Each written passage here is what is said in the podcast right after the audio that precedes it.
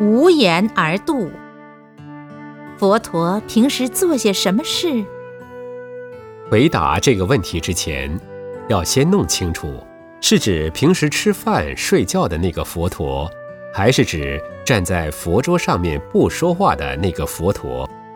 如果是问站在那里的佛祖，就是表象、表佛像，要大家升起崇拜、崇敬的心理。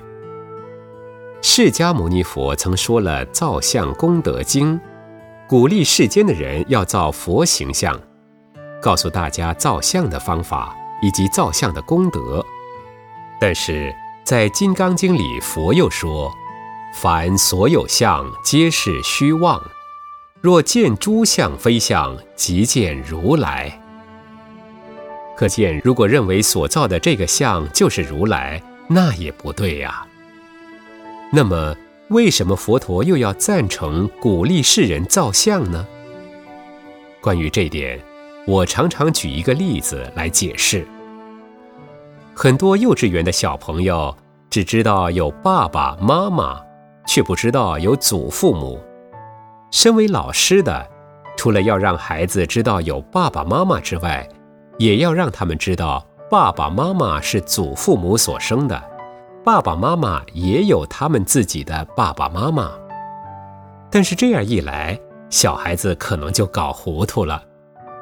为了使小孩子明白，老师就画了拄着拐杖、弯腰驼背、白发苍苍的老公公、老太婆来代表祖父祖母。小孩子看了画儿，就会知道那是阿公阿妈，就能分辨自己的爸爸妈妈比较年轻，而祖父母比较老。同样的，我们学佛，光是口中念佛。却不知道佛是什么样子，那么拜佛又该怎么拜法呢？佛陀就说佛是人成的，像我们人成佛教所讲，佛是由人修行而成佛的。佛当然也有眼睛、鼻子、耳朵，所以就依照人的模样塑成佛像，让大家看到像，知道这就是佛，去拜那个像就是拜佛了。有些信徒，你告诉他，凡所有相，皆是虚妄。若见诸相非相，即见如来。他不能明白。如果带他到佛寺，告诉他，这就是佛，这就是菩萨，让他虔诚的拜，那么这样他就会信仰佛教了。等到他三归五戒后，继续修，继续学。将来就会懂《金刚经》的意义了。这就好比幼稚园的小朋友，看到画片就知道这是祖父母。但是教导大学生就不能这样了。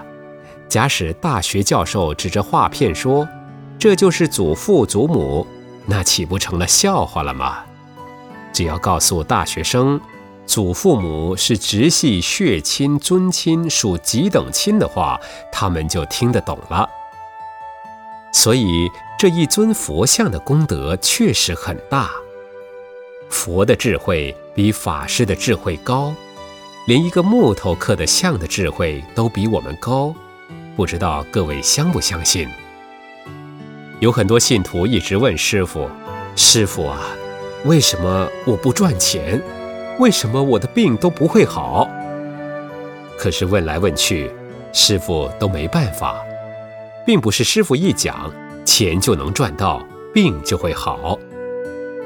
我就要他们去问佛，可是他们问佛，佛也不答复他们。问了很多话，佛还是不讲话。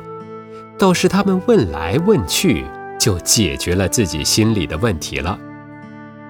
师傅会讲话，不能解决信徒的问题；佛不说话，却能解决信徒心中的问题。